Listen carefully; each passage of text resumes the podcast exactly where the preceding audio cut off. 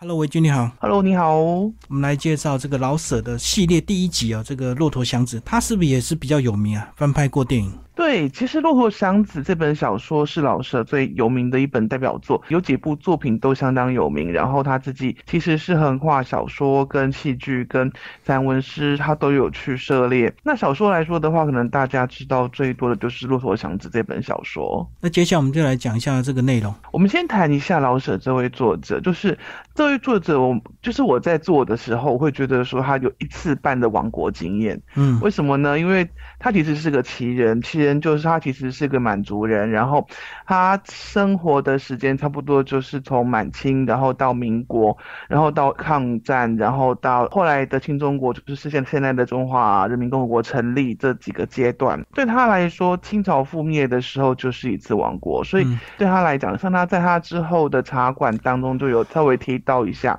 就是身为一个就是呃满族人，他在面对就是诶满清要结束的时候，他的一些心情。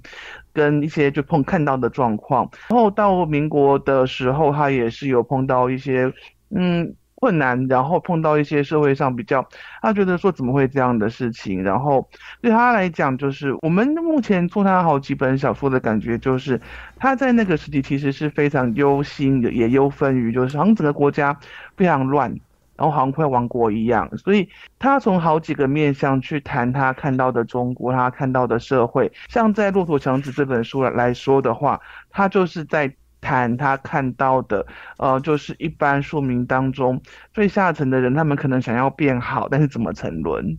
嗯，所以这本呢，基本上也是个悲剧小说。对，他其实结局是悲剧，但是我们在读的时候会发现说，主角会走到那个结局，其实跟他自己本身的意愿无关。他并不是那种说，哎，我们先前介绍过老张的哲学，他并并不是那种说就是要为非作歹或是怎么样怎么样，他是一个就是在最底层然后拉车的车夫，就是一个我们所谓的港口郎这样子。嗯但是大一故事一开始的时候，祥子就是我们的主角，是一位就是呃在劳动阶级里面一个他很有他很他很有自己的想法，他觉得说我即使今天我是卖力气在拉车，我也可以过得很好，我也可以不要堕落，我也可以不要像其他那种很不好的车夫，那种车子也也不保养啊，然后衣服也不好好穿好啊，然后也不也没有打理自己那种很就是那种。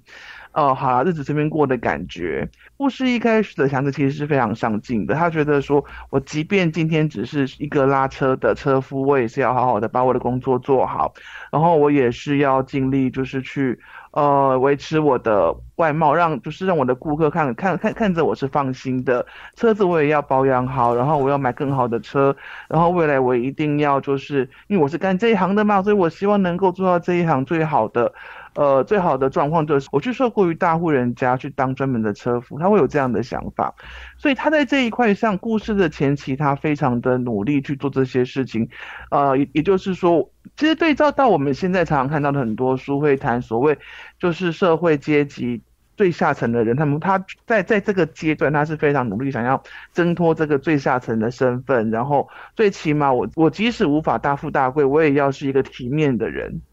嗯，但是他后来的堕落，我们会发现说，跟他的意愿完全无关。被往下拉是一个，就是周他周边的人因用各用各种方法，因为各种原因、各种状况把他往下拉。我觉得他这个故事设计的很巧妙的一个地方是，他往他被往下拉的第一步起点，并不是因为说他碰到什么变故，他很穷什么之类的，不是。是因为有一个女生看上他，这个女生是当地一个就是呃也是车夫的出身，但是后来就是生意做得很大，然后后来有一个自己的比较大的车行，然后做很多很就是做很多大生意的一个财阀的家的女儿，然后觉得说是怎么讲，故事中是写这个女孩子比较强势一点，然后很愿意去主动去追求所爱，嗯，所以。即便祥子不是那么愿意，祥子觉得这个女孩子我不 OK，那么强势，而且就是一个很粗壮，然后我觉得我想要那种小家碧玉型的，她有自己的憧憬，可是她还是因为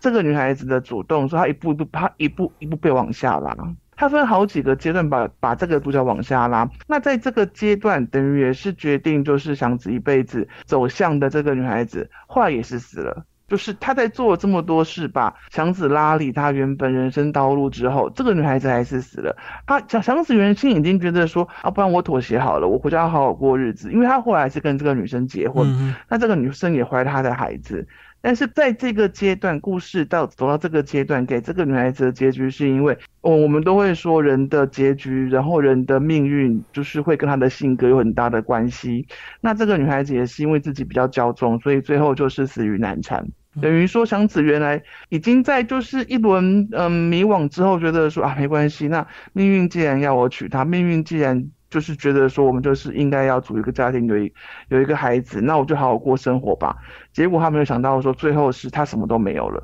哦，就是当他想要将就的过跟他在一起，反而这个又转折了。对，而且是把他更往下推。那到这个时候，他已经因为他有一个憧憬的对象，但是这个憧憬的对象也没办法跟他在一起，甚至是最后也是我们这样说好了，他为什么会拒绝这个女孩子？是因为他有一个他。一起长大的另外一个女孩子，那这个女孩子后来是因为她家里是她，她跟我是一个对比。后来祥子娶的这个，呃，等于当地大车行家的女儿，嗯，她是一个比较强势的角色，然后她甚至会去威胁父亲说：“哎，你一定要让我嫁给我喜欢的人，怎么样怎么样？”但是她，但是祥子真正放在心里的女生是一个很屈就命运的。然后最后好了，我为了家里，我为为了父亲的要求，那只好去卖身，然后只好去沦落，然后最后也是死了。就是强子的第二集，就是。他喜欢的人，他没有办法跟他过生活，然后后来屈就。我常说好，那我妥协吧。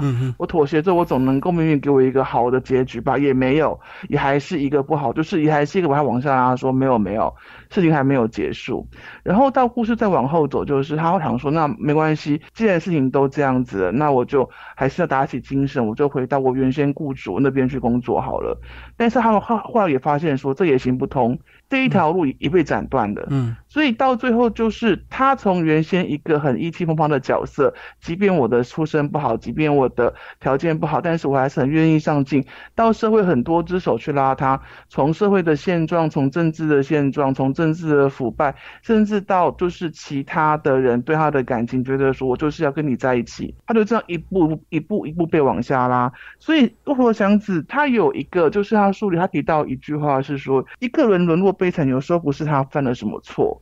他有时候可能没有犯错，命运要这样去。把他拉到最底层。那我们在做这个书的时候，是觉得说，其实它有一点就是在除了老舍看到社会上的乱象，社会上很多当时啦，当时社会上很多就是呃，包括政府不够，嗯，他觉得政府不够积极啊，他觉得民众就是没有好好去想说我们要怎么样去啊挽救我们的国家，而是大家都觉得说啊，你就算了，我们就这样堕落吧。然后还另外一个是这本小说当中，它有一个有有它有一个很重要的特色是主角从头到尾都。很想要往上爬，嗯，应该应该是说到中段为止啦，但是他就是一直被命运摆弄。这其实有点像他个人的生涯，就是他一开始是呃满族人，然后生活在满清，然后自己的国家灭亡，进入民国，然后想说好吧，那我就好好在这个民国生活吧，但是又隐约碰到，哎。好像就是被日本侵略，我们好像就快要失去这个国家了。好，在里面有特别提到说，他特别想要照顾小福子，把小福子介绍一下。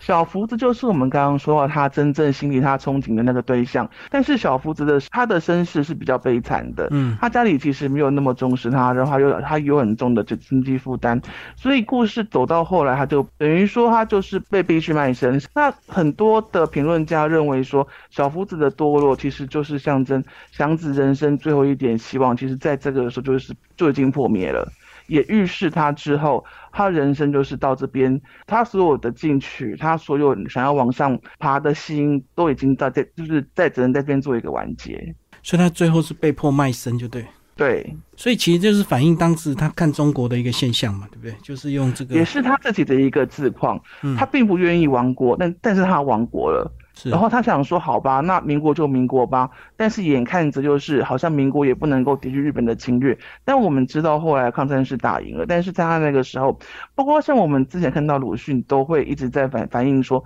我觉得是一个很好，因为我们当时在做这个系列的时候，也是认为说这是一个很好的反映当时时空的一个一个素材，就是我们现在在读过去的历史的时候，都只是读当时的记录或者是当时书籍留下来的记载，但是从就是我们接之前介绍过的鲁迅，现在的老师，我们都可以就是从他们的视线看出去，说他们当时身处的社会其实不是我们看到的那么平面，也是一个。或许很多人会觉得说，就像我们现在看到我们自己的社会，哇，这么乱，这么多纷争，这么多纷扰，怎么办？就是你要怎么去看待这些事情？然后我是觉得是说，我们现在的人其实是可以透过这些文学作品去看到他们当时看到。更危险，然后更让人觉得绝望，然后更纷乱的社会下，然后他们怎么样去从他们的文学作品当中一步一步去改变他们的心境，然后去看他们经过什么样的人生际遇，有什么样的转变，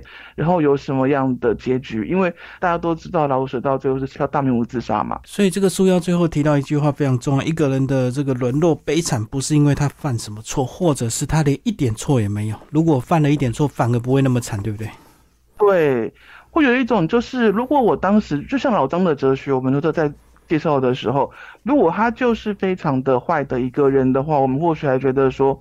完了没有办法，就是这么样一个坏人。嗯，那可能他自己觉得说我就是一个坏胚子，那也没有什么好讲的。但是问题是，当一个人他是完全没有想要堕落的时候，那他遭遇这些事情。然后他到最后他的结局，我觉得也可以是对现在的一个警示，是说当一个社会有太多呃要把很多要往上爬的人往下拉的力量的时候，其实整个社会的氛围就是会像书里说的这样子了。好，谢谢维军为我们介绍《骆驼祥子》老舍的作品，谢谢。好的，谢谢。